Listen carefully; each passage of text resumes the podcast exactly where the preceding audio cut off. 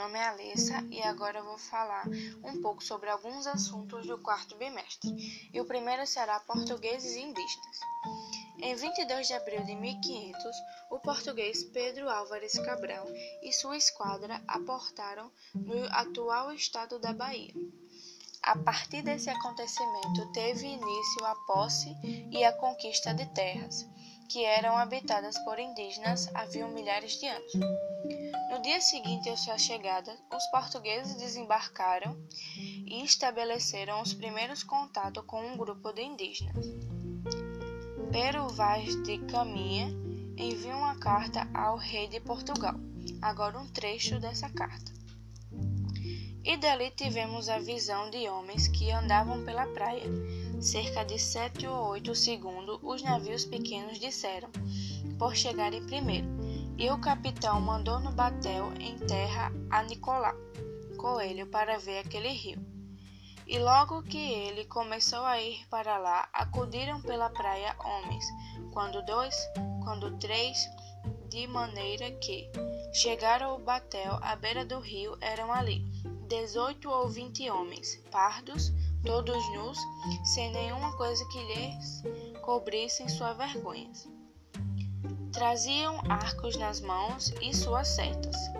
Vinham todos rijos para o batel, e Nicolau Coelho lhes fez sinais que pousassem os arcos, e eles pousaram. Agora vou falar sobre o assunto quem eram os indígenas. Os tupiniquins foram os primeiros indígenas com os quais os portugueses tiveram contato. Eles moravam nas terras do litoral e falavam a língua tupi. No século XVI, havia outros povos que habitavam o litoral, como Tremembé, Potiguar, Caeté, Bororô, Tupimbá, Aimoré, Tamoiô, Guarani e Churruá. Agora um pouco sobre o modo de vida de alguns povos indígenas na época da chegada dos portugueses. Viviam em aldeias praticando a agricultura, a caça, a pesca e a coleta. Esses, essas aldeias podiam mudar de lugar depois de alguns anos à medida que as comunidades necessitavam deslocar-se à procura de locais mais apropriados ao exercício das atividades que lhes garantiam a sobrevivência. Agora sobre o assunto a exploração dos territórios indígenas. Desde o século XVI, os reinos europeus consideravam os territórios indígenas como fonte de extração de riquezas naturais. Nos primeiros anos após a chegada de Cabral, os portugueses não tiveram interesse em ocupar o território. Eles optaram por explorar os recursos naturais do litoral e construir entrepostos comerciais chamados feitorias. Nas feitorias, os portugueses armazenavam os produtos naturais explorados no território, principalmente o pau-brasil. Animais como araras e macacos também eram capturados para serem comercializados na Europa. E o que é o pau-brasil? O pau-brasil é uma árvore cuja madeira é avermelhada. Foi amplamente explorado. O corante vermelho extraído dele tinha um alto valor comercial para os europeus, pois era usado para tingir tecidos. Agora o assunto o escampo.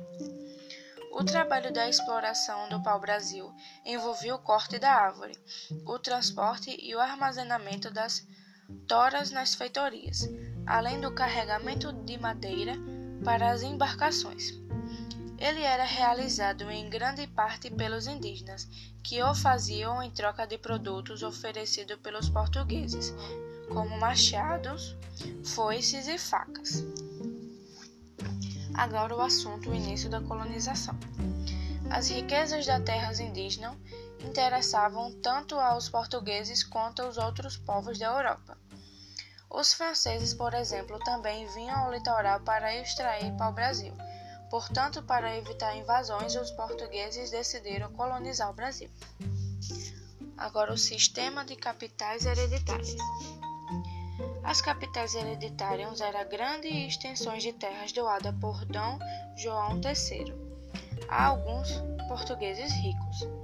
Quem recebia a capitania era chamado donotário. o qual era responsável por colonizar e tornar as terras produtivas. Das 15 capitanias, as que mais se desenvolveram foram as de Pernambuco, Porto Seguro, Ilhéus e São Vicente. Agora o governo geral.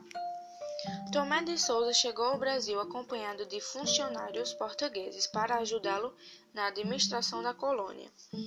O ouvidor-geral cuidava da justiça, o provedor-mor da arrecadação de impostos para o reino português e o capitão-mor da defesa e da fiscalização de território.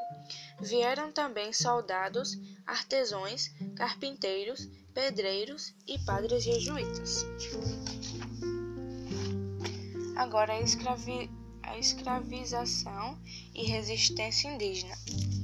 Com o início das atividades agrícolas nas capitanias hereditárias, por volta de 1530, os colonos portugueses escravizaram muitos indígenas. As aldeias eram invadidas pelos colonos munidos de armas de fogo, e os indígenas eram levados presos para depois serem forçados a trabalhar no cultivo de cana-de-açúcar nos engenhos. Os, mai os maiores problemas que os indígenas enfrentaram foram, entre eles, o menor poder de destruição de suas armas em relação às armas europeias.